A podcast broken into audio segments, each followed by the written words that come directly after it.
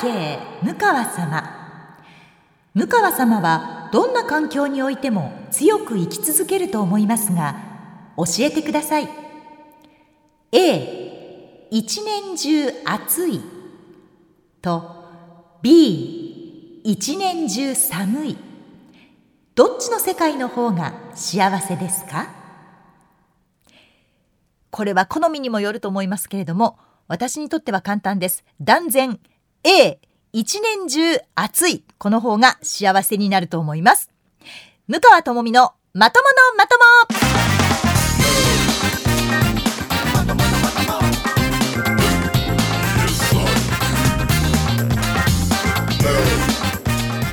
皆さんこんばんは。2021年11月27日土曜日夜9時になっているはずでございます。MBS ラジオポッドキャスト番組向川智美のまとものまとも。MBS アナウンサーの向川智美です。この番組は第2第4土曜日の夜9時に配信をしているわけなんですけれども今回で6回目となりました。さあ番組冒頭のジャッジなんですけれども一年中暑い方が幸せか一年中寒い方が幸せか。どっちの世界の方が幸せですか？あのまあ苦手ってありますよね。暑いのが苦手寒いのが苦手。苦手は一旦置いといてもし本当に一年中寒いという世界になったら私ねもう子孫が繁栄しなくなるんじゃないかって思います。もうただでさえまあ、少子高齢化と言われる時代になっているわけで子どもがなかなかね数が増えなくて、えー、高齢化社会になっていってるわけですけれども暑かったら脱ぎますよねとりあえず、まあ、そこですよポイントは。寒かったらもう脱ぐの嫌じゃんっていうね。もうシンプルなところでいくとやっぱり暑い方が心も体も開放的になるんじゃないかな。と思いまして私は一年中暑い方がうん世界は幸せになると思います。前聞いたことあるんですけど北海道でしたっけね。北海道はやっぱり寒い期間がとても長くて夏が短いからその夏をとてもエンジョイするんですってね。だからなぜか離婚率が高いんですって。そのエンジョイしすしすぎてっつったら何なんですけど、まあ、新たなこうね恋が生まれたり新たなアバンチュールが生まれたりっていうことでそういう話を聞いたことがあるんですよ。なのでやっぱり暑い方が人間開放的になると思います。これからの子孫繁栄も祈って私は一年中暑い方がいいんじゃないかと思います。さあというこんな2択で結構です。シンプルでしょ？暑いか寒いかどっちの方が幸せですかっていうこういうものでも結構ですので皆さんからねどんどんあの、メッセージをいただこうと思います。今回はラジオネーム惣菜パン職人さんからいただいたメッセージでございました。ありがとうございます。どうですかね？もう本当に11月ももう半ばを過ぎてもう寒くなってきて私にとってはもう本当辛いあの季節なんですね。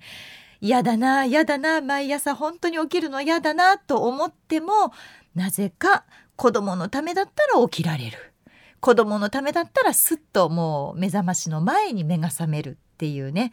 なんと母性にあふれた向川智美って自分で自画自賛している毎日なんですけれども。皆さんはどうですか？なかなかお布団から出られないとかありません？これお布団から出られないからなのか知らないですけどこないだ見たらパジャマスーツっていうのが今流行ってるんですってね若い子が次の日会社に行くためのスーツを着て寝るんですけどそれは兼パジャマなんですよ。ここれはどうやねんと思って私新聞広告見ながら本当に笑ってしまったんですけどパジャマスーツってあってちゃんとこう三つボタンで男性もこうスラックス履いてジャケットであるんですよ。でそれを着て寝るんですね。で朝起きたら多分そのままベッドから、まあ、お布団から出てカバン持って出社するっていうまズボラにも程があるだろうって あの突っ込みたくなるような商品も最近は出てきてるそうなんですよ。それだけまあねあの地球温暖化っていうのは逆に言うとその夏は暑くなってるけれども冬はむちゃくちゃ寒くなるんですね。でまあいろいろこうラニーニャ現象とか言われてますけれどもそういったものが原因となって冬はむちゃくちゃ寒くてその真ん中がない春と秋がなくなって今度むちゃくちゃ暑い夏が来るっていうところからやっぱり人間はもっと快適にするためにはって言って商品を開発していくものなんだなでもこれはいいのかってやっぱりちょっとこう疑問に思いましたね。もし息子が就職してこれ買ってとかこれ買ってもいいって言ったらもう私は全力で反対しますし多分本当にもう後ろから羽がいじめにしてでもパジャマで寝なさいちゃんと朝着替えなさいって言うと思いますがそんなあの便利な商品も最近出ているそうでございます。さあということで、えー、今日もお送りしていこうと思うんですけれどもあの業務連絡でございます。コーラをいただきました。本当にありがとうございます。もう皆さんのおかげで今日もあのコーラのみでやっておりますが一つだけあの大好きなあの私の血糖値が上がる甘酒が甘酒だけ届いてないんですよね。あのこれがあると私のテンションもまたぐっと上がりますのであの本当によかったらよかったらで結構ですよ甘酒あの送っていただけたら嬉しいです。て ということで、今回のポッドキャスト配信もどうぞ最後までお楽しみください。リカヤさん、始めるで。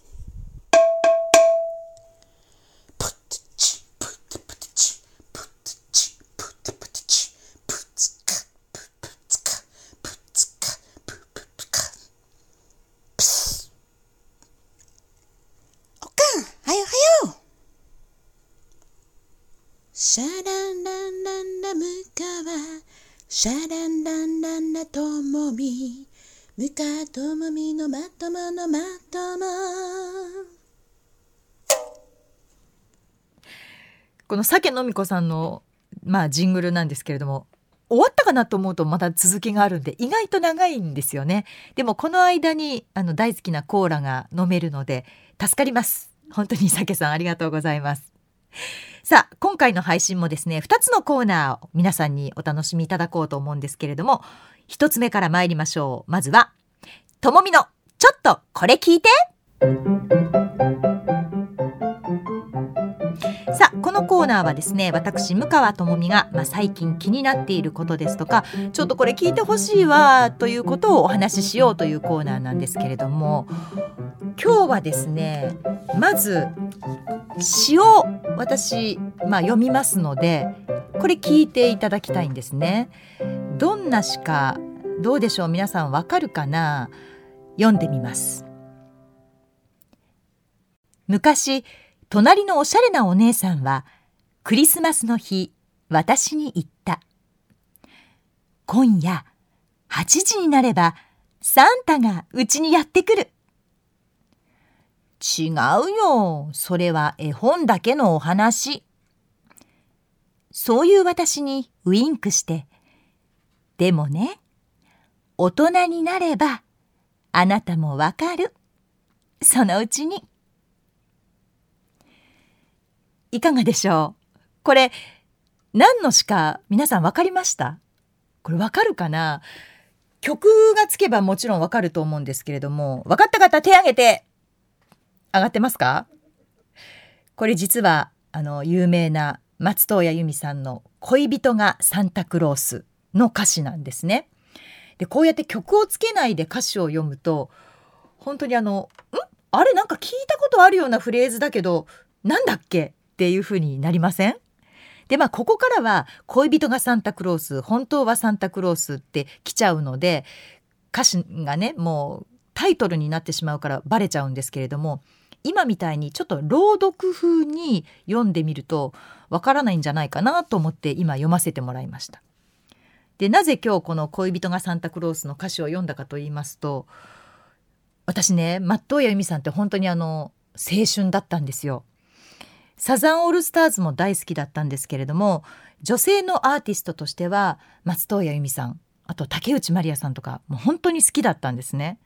で私はそのメロディーもそうなんですが歌詞を読み込むのが大好きで歌詞を噛みしめて涙したり歌詞を噛みしめてこう微笑んだりっていうことをする、まあ、気持ち悪い高校生中学生高校生時代だったんです。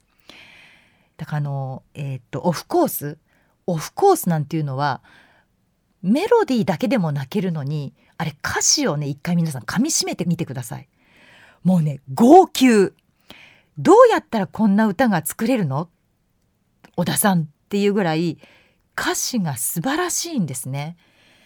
最近の歌ってこうリズムとメロディーでワンワンワンワンってこういっちゃうのであんまり歌詞をかみしめないんですけれどもやっぱりこの当時の歌ってテンポもある程度ゆっくりだし歌詞がきちんと意味の通るものでこれを伝えたいという意思がはっきりしているからものすごく分かりやすくて心にしみるんですよ。でまあ私が大好きでリスペクトしているこの松任谷由実さんなんですけれどもこの「恋人がサンタクロースというこの歌だけはこれはねいかがなものかってずっと思ってたんです。大好きなんですよ。歌うんですよ今でも。カラオケ行ったら絶対歌うし家でもあのうちの家族カラオケ好きなんで歌うんですけれどもでも歌いながらやっぱりどうだろうこれを世に出した松任谷さんだ大丈夫？っていうかいいんですか？って思ってしまうんですね。というのもまあタイトルから言って「恋人がサンタクロース」でこれを読むにあたり今回あの鈴木くんディレクターが「虻川さんこれです恋人はサンタクロースの歌詞です」って言って持ってきてくれたんです。いやいや違うねん。恋人はサンタクロースっていうのと恋人がサンタクロースの違い。これ皆さんわかります恋人はサンタクロースって言ったら、私の恋人もサンタクロース。あなたの恋人もサンタクロース。でということになってしまって、まあ、サンタクロースは大勢いてそれぞれにサンタクロースがいるんだよ。まあ、それでもいいんですよ。ただ恋人がサンタクロースって言われたらもう恋人だけなんですよ。恋人はって言ったらプレゼントくれる人私のことを好きでいてくれる人なんだけど恋人がサンタクロースって言ったら本物のサンタクロースがいないことになっちゃうって思いません？って私はすごく思って恋人がサンタクロースって言い切るのって世の中の子供たちにとってどうなんだ？ってむちゃくちゃ思ったんですね。でこのなんでこういう歌詞になったのかな？だって隣に住んでたおしゃれなお姉さんが多分これまあ小学生ぐらいのちっちゃい女の子に「今日8時になったらサンタがうちに来るのよ」まあ今は分かんないかもしれないけどあなたも大人になって恋人ができたら分かるわよっていう、まあ、歌詞ですよね。これ1980年に発売された、まあ、アルバムの中の一曲だったんですよ。シングルカットだから多分されてなくてあのサーフスノーっていうむちゃくちゃおしゃれなあのジャケットわかります？サーフスノーの中に収録されていてた曲なんですけれどもその7年後に「私をスキーに連れてって」というもう原田知世さんのもう大ヒットした映画その中でこの恋人がサンタクロースを使われたことによりすごくブレイクしたんですね。だから多分80年に曲ができた時よりも87年その7年後に映画ができた時の方でこの「恋人がサンタクロース」っていうのはブレイクしたんですね。で私は多分その87年っていうと19歳です。もう大学生真っ只中しかも世の中バブルで浮かれまくってる時だったわけですよ。そんな時に「恋人がサンタクロース」っていう歌詞はやっぱりねむちゃくちゃドンピシャだったんですね今思えば。今思えばドンピシャででその恋人がまあなんだろうキラキラしたものを買ってくれたりとかバッグを買ってくれたりとか、まあ、世の中浮かれてますから私もそうでしたけれども普段は行かないようなイタリアンとかフレンチでちょっと食事してもう今はなき赤プリ赤坂プリンスホテルもう聖地ですわ恋人たちの。あそこでまあ一晩過ごすっていうねまあ、今回はちょっとあの主人には聞かないようにってあらかじめ言っておこうと思うんですけれども赤プリに泊まるっていうのがやっぱりもう王道だったわけです。でそんな時にこの曲が流行っていたからああ恋人がサンタクロース女子はがになったんだなって思ったんですよね。恋人はサンタクロースじゃないんですよそうするとやっぱりノルウェーかスウェーデンか分かんないですけどあっちからちゃんとサンタクロースが来ることになっちゃうから恋人がサンタクロースって言ったら目の前にいるこの人がサンタクロースなのよわかるこれっていうまあ日本語的なことも含めてただまあそもそもクリスマスというのはまあそうですねキリスト教を、まあ、信仰されてる方とかそういう、まあ、宗教的な行事としてあったものですしでやっぱり家族みんなで食卓を囲んで、まあ、お祝いしましょうっていうそういう日なのに恋人がサンタクロースがヒットしたからそれ以来、まあ、世の中バブルだったということもあるけれどもクリスマスというのは恋人と過ごすものだ恋人と過ごす日なんだっていうふうに変わってしまったんですね。私これ松任谷由実さんのすごく大きな何て言うんでしょうねまあ功罪の中の罪に入るのかなって思うんですよね。やっぱり歌詞をかみしめればかみしめるほど彼氏が好きで彼氏がプレゼントを持ってきてくれて最終的にはその彼氏と結婚するわけじゃないですか。ね、雪の町から来てで私を連れて行ってその日以来隣に住んでた女の子は綺麗なお姉さんを見なくなるわけですよ。結局お嫁に行ったってことでしょ？サンタクロースが連れてったわけですよ。ね？もう恋人同士以外の何者でもない歌詞なのね。でも私たちは私はもうこの年になったから子供に「サンタさんはいるよ。1年間いい子にしてたらサンタクロースがプレゼント持ってくるんだよ」で子どもたちは本当にずっと信じていてじゃあサンタさんに手紙を書こう。今年はこれが欲しいっていうことを本当にお祈りしてっていうクリスマスに私自身がやっぱり変わっていったわけですよ。年とともに。でも当時はやっぱりこの恋人がサンタクロースというのを浮かれて 思いっきりどっぷりこの世界に私もハマっていたんだなっていうふうに思います。でそれでいくとやっぱりユーミンのこの影響力っていうのは恐るべしだなって思うんですね。これ作詞作曲松任谷由実さんなのでご本人がまあ詩ももちろん書かれてるわけですけれども彼女がこれを書いたことによって世の中がクリスマスは恋人と過ごす日に変わっていったんですよ。すごい影響力だと思いません？で今でも今でもクリスマスになるとこの曲が流れるわけですよ。これねこんな曲作れるのもすごいし作ってみたいしいやユーミンはすごいわってむちゃくちゃ思うんですよね。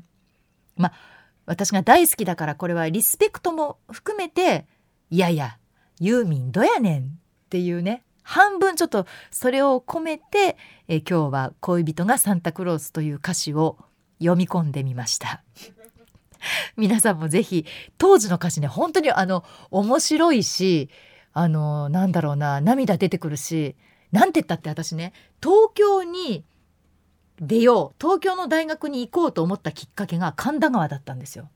神田川のあなたはもう忘れたかしらあれを聞いて絶対三畳一間のあのボロいアパートに住んで大学に通おうって誓ったんですね。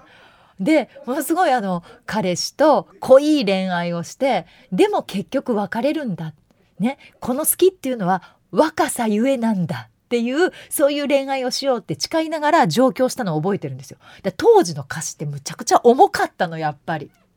という恋人がサンタクロースがちょっと神田川になってしまいましたけれどもそれぐらいやっぱ歌詞をもう一回皆さん読み込んでそれで噛みしめてから曲をまた聞いてみてください。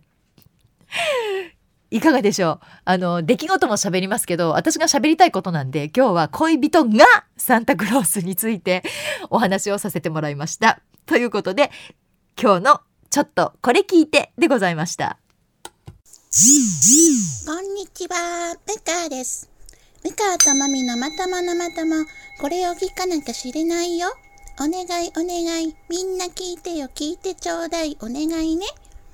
向川智美のまとものまともいや本当にここまで読み込んだらねきっとユーミンさんもあのいいよってあの怒らないと思うし許してくれると思うんですね。っていうか聞いてくれるかなポッドキャスト。聞かないかな。聞かないか。いやでもやっぱりねその曲には功罪いろいろあるし人それぞれ受け取り方あるんですけれどもやっぱユーミンさんはすごいというリスペクトはちゃんと皆さん分かっといてくださいね。でもこの曲に関してはちょっと罪があるなというふうに思いました。では続いてのコーナー参りましょう。続いては皆さんからいただいたメッセージご紹介してまいります。えーこちらはですね、前回からの流れでいただいたメールでございますけれども、ラジオネームあずきさん。えー向川さんこんばんは。前回の放送で向川さんにナンパをしてくださいと言われました。そうですそうです。私がね、まあちょっと梅田を歩いていたら声をかけられたというお話をしまして、世の50代の女性をきれいに保つためにはナンパを皆さんしてくださいねっていう話をしたわけですね。それでこう、まあお便りくださったということなんですけれども、そもそもナンパとはどのように声をかけるのがいいのでしょうか？うん。前回の向川さんの話だと声をかけられて喜んでいるように思いましたが声をかけられた時点で嬉しいのでしょうか？謎は深まるばかりです。もし茶屋町で向川さんを見たら参考にして声をかけてみたいです。ありますけれども、えっと、茶屋町で声をかけるのはやめてください。あの多分それ私あのスルーしてしまうと思います。茶屋町以外の場所だったらむちゃくちゃまた喜ぶと思うんですけれどもどうだろう声のかけ方ねちょっとすみません最初のねまあ第一声はちょっとすみませんでえってまあこっちに顔を向かせた上で今お時間ありますか？とか気遣ってもらえるとちょっと嬉しいですよね。いやもうその場であこれめんどくさいわって思ったりあの顔見てあノーサンキューって思ったら「あすいません急いでるんで」ってすぐに行けますので「ちょっとお時間いいですか?」って一言こっちに考える猶予をくれると嬉しいです。でまあ気持ち的にも嬉しい時間もあるとなったら話は聞いてみようかなっていう風になるので、まあ、そこでうんすぐにタイプなんでお茶を飲みに行きませんかというよりも私がやっぱり嬉しかったのは今声をかけなかったら自分が一生後悔すると思ってそれはすごく嬉しかったんですね。普通言う？初対面も初対面しかもさもう荷物持って歩いている女の人に向かって僕が一生後悔するかもしれないなんてキャーもうそんなって私はうれ、まあ、まあありえないんでしょうけどでもやっぱ嬉しかったんですよ。なのでこう全面的に自分の気持ちというよりも、まあ、そう自分の気持ちで今ではなくて僕は、うん、長い目で将来を見据えてあなたのことを考えてますよ。みたいなニュアンスだと嬉しいかな。今だけのお付き合いじゃないですよ。ってなんかワンナイトラブみたいなそんなんじゃないですよっていうもうそれ自体がもう古いよね言葉がね。1980年代だね。そんなんじゃなくて本当にあの、えー僕が後悔しちゃうかもしれないからっていうまあ情熱っていうんですかね。それがあるとあの50代は嬉しいです。あずきさん頑張って声かけてみてください。えー続きましてこちらは三重県の方ですね。えっ、とラジオネームよしりんごさんでございます。え先日はメールを読んでいただきありがとうございました。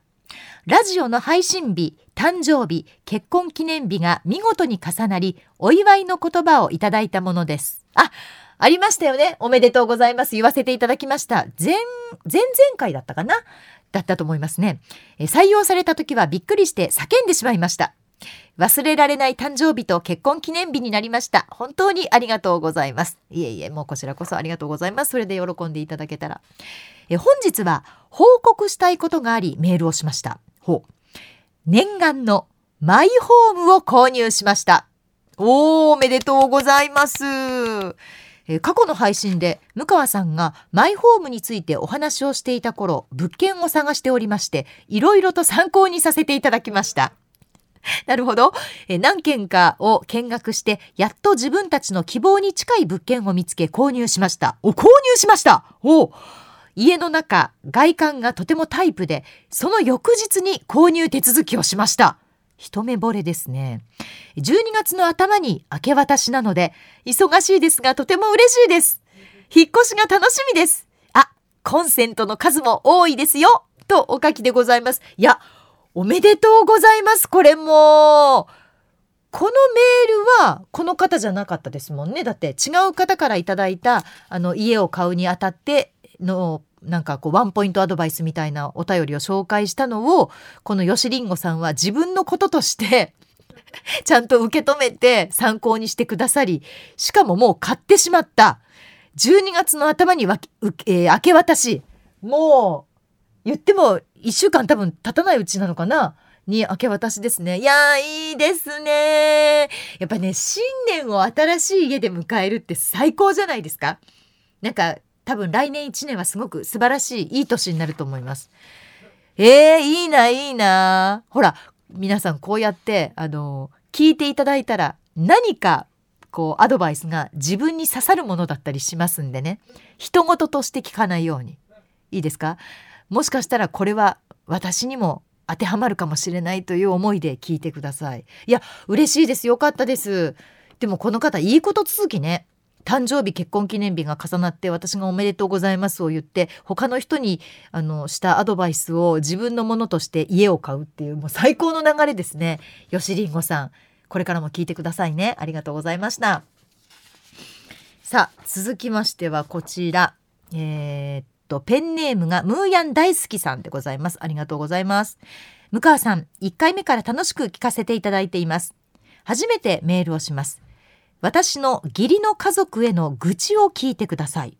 ほう私は現在ニューヨーク在住。ええーニューヨーク在住20年の専業主婦、こなしです。まあ、お子さんがいらっしゃらない。外国人の主人とは結婚して7年になります。以前はニューヨーク州の公務員をしておりましたが、結婚と同時に私の希望で専業主婦となりました。主人はウォール街の大手金融機関で働いており裕福な方です。でも最高じゃないですか。ここまで読んだらなんかもう映画に出てくるような映画の主人公みたいですね。お子さんがいらっしゃらなくてニューヨークに20年住んでる。ご主人はなんとウォール街の大手金融機関で働いていると。うん、でえもちろん、まあ、専業主婦ですから家事は私がこなしており主人も満足。夫婦関係も良好です。が主人の祖母86歳と義理のおじおば計6人がなぜ働かない？金の大切さを知って働け。ぐうたらデブなど面と向かって攻撃してくるんです。ちなみに私は綺麗好きですし料理も大好きでぐうたらでもデブでもありません。そのくせお金を貸してほしいなど金の無心をおじおばそして祖母まで私たち夫婦に時々してきます。私たちが断ると悪口を言われるといったループの繰り返しです。はあこれひどいですね。したがって親戚で集まるたびに専業主婦であることをよく思わないという理由で私がやり玉にあげられるので主人の同意も得た上で私は家族のお祝い事やイベントなどには一切顔を出しません。でもいつかこういう人たちをギャフンと言わせたい気持ちもあるのですが気が弱いので難しいと思います。こういう義理の家族と向川さんだったらどのように付き合いまたは対抗しますか？スカッとする答えをください。寒くなりましたがどうぞお体ご自愛ください。ムーヤン大好きです。といただきました。ニューヨークから。ありがとうございます。嬉しい。ニューヨークからまとものまとものポッドキャストって聞けるのね。もうそれも知らなかった。ありがとうございます。いやでもこれはねだってご夫婦の間ではいいわけでしょ？旦那さんもそれで OK って言ってるのに周りが口を出すなっちゅう話ですよね基本的に。なのでもしも本当に勇気があるんだったら言えるんだったら一回ちゃんとした理由を聞いた方がいいと思います。いや私たち夫婦の間で私が専業主婦になります家もちゃんときれいにしますごあの料理もちゃんとしますっていうことで成立しているにもかかわらずなぜ周りのあなたたちがいろいろ言うんですかと。ねぐうたらでもデブでもありません。私のどこがぐうたらやねんと。それをまあ英語で何て言うのか分かりませんがそれをぜひ一言私は言ってもいいと思います。でしかもお金借りたい時だけ来るわけでしょ？でまあやり返す必要はないと思うんですよ。別にやられたらやり返すってそのやり返す必要はないんですが今の姿勢で全く問題ないと思います。つまりその親戚の集まりには行かない一切顔を出さないだって旦那さんも行かなくていいって言ってるんだもん。でしょ？で言ったらその何をあなた働いていなくてぐうたらねって言われることが分かってるんだったらうんそんなもん絶対行きませんよ私も絶対行かないです。なのであの何でしょうねそう別にあえて意地悪をしたり言ったりする必要はないですけれどもこの姿勢を貫いて構わないと思います。でご主人をぜひ大切にしてください。その家族の集まりに行かなくていいよって言ってくれるご主人って多分日本では皆無だと思います。ほとんどいません。ちょっと顔だけ出してくれへんかな。まあもうほんまもう5分10分でええねん。5分10分ってわけに行くかいっていう話ですよ。行ったらもう絶対最低1時間ね2時間はやっぱり食事にねもうご飯食べたりとか、まあ、話に付き合っててダラダラダラダラするじゃないですか。玄関先で「どうも」っつって帰るわけにいかないのでやっぱり日本だとねこう簡単にはいかないと思うんですね。やっぱり外国人のご主人だからそこはこう個人個を尊重してくれるてると思うんですね。だからあなたが嫌だって言えば「あじゃあいいよ」って言ってくれるしでその理由も理解してくれているのでご主人と末永く仲良くで親戚とはこのままで全く問題ないので、えー私は本当に顔を出さずにこのまま言っていただいて構わないと思います。頑張ってください。応援してます。ムーヤン大好きさん。また聞いてくださいね、ニューヨークから。で、なんかニューヨークから、あの、おしゃれなものを送りたいとか全然受け付けますんで、あの、今これニューヨークで流行ってるんです、みたいな、あの、全然500円前後で構いませんので、そういったものも受け付けておりますので、楽しみにしています。続きましてこちら、ラジオネーム、小浜の和田ちゃん聞いてるさんでございます。え堺市からいただきました。息子に子供ができてお祝いをしましたが、お返しがありません。気がつかない息子が悪いのか、息子が気がつかなかったら嫁が気がつかないのが悪いのか、どちらでしょうかあ、これ二択なのね。別にお返しが欲しいとは思っていませんが、お返し何がいい？と気遣いの一言が欲しかったですね。あ、なるほどね。それはまあ確かにそうだと思います。まあ、あの親子ですから、親子ですから多分、あの、この小浜の和田ちゃん聞いてるさんも真剣にお返しが欲しいなんて多分思ってる、ないと思います。で、息子さんも多分そこに甘えて、まあ、あの、いいやろっていう感じなのかもしれません。ただ、本当一言なんですよ。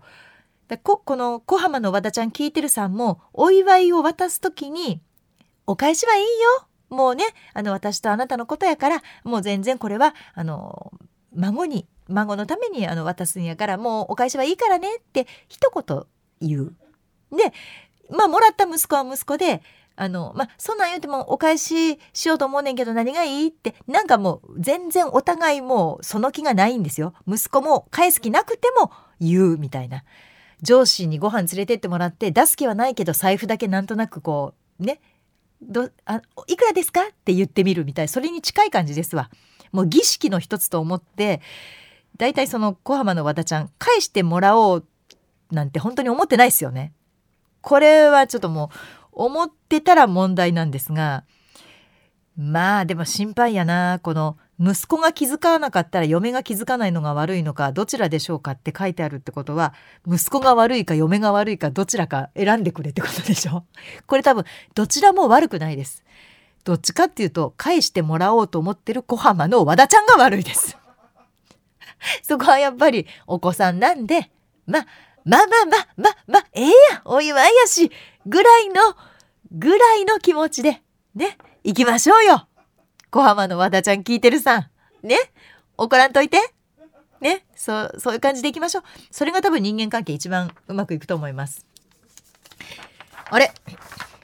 もう一枚ご紹介しようと思ってるんですけれども、これなんか下半分が折れてますね。折れて見えないようになってますけれども、えー、っと、ラジオネーム、調子クルーニーさんでございます。調子クルーニーさん。向川さん、スタッフの皆さん、こんばんは。いつも楽しく拝聴しております。ツイッターネームは、マッサンとして、ムーさんのツイートにいつも小生意気なリプをしておりますが、お許しくださいませ。はいはい。マッサンね、いつもありがとうございます。リプいただいております。ほんまに小生意気な時ありますよね。あの、でもいいんですよ。私もそれを真摯なご意見として受け取りますし、あの、それをこう、鼻で笑うなり、ね、本当に心から笑うなりしながら、あの、楽しませていただいているので、もう全然問題ございません。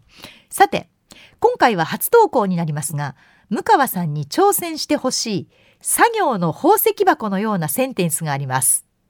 出たよ。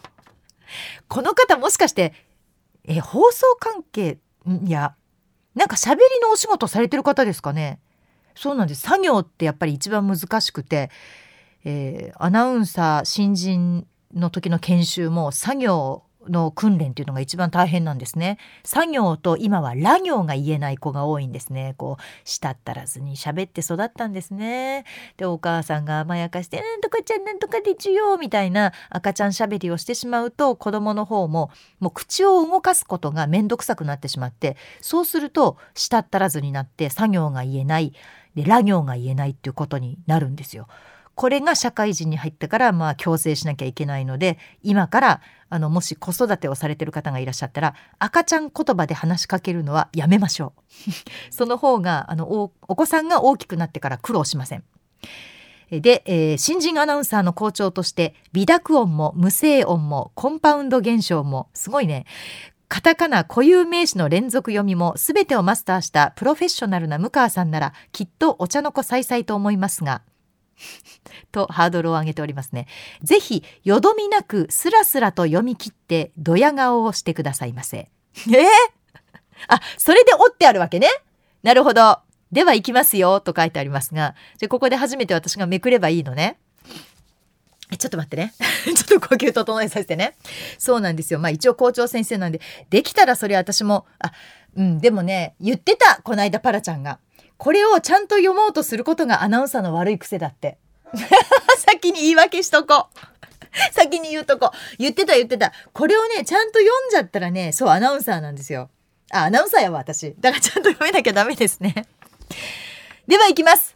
調子クルーニーさん、めくりますよ。はい。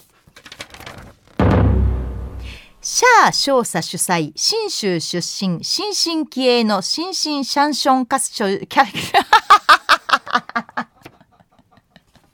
なんて？